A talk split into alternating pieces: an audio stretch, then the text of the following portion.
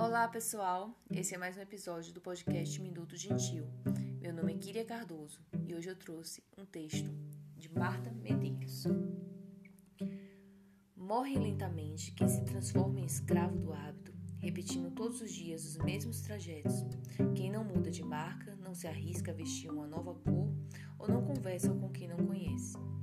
Morre lentamente quem faz da televisão seu guru Morre lentamente quem evita uma paixão, quem prefere o negro sobre o branco e os pontos sobre os is em detrimento de um redemoinho de emoções, justamente as que resgatam o brilho dos olhos, sorrisos dos bocejos, corações aos tropeços e sentimentos.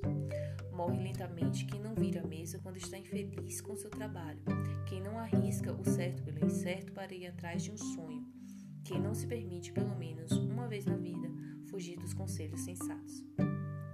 Morre lentamente quem não viaja, quem não lê, quem não ouve música, quem não encontra graça em si mesmo. Morre lentamente quem destrói o seu amor próprio, quem não se deixa ajudar. Morre lentamente quem passa os dias queixando-se da sua má sorte ou da chuva incessante. Morre lentamente quem abandona um projeto antes de iniciá-lo. Não pergunta sobre um assunto que desconhece ou não responde quando lhe indagam sobre algo que sabe.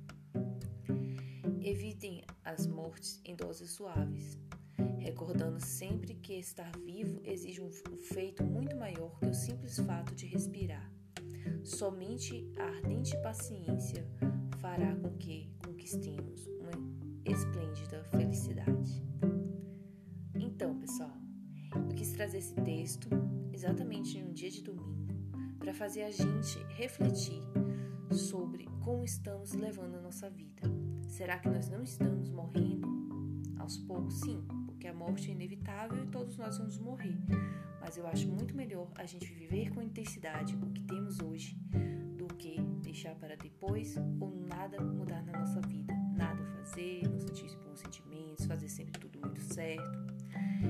Enfim, vamos viver com vontade, ter emoções de verdade e aproveitar o momento, que é tudo que nós temos. Um grande abraço, até a próxima. Inspire gentilezas, espalhe amor.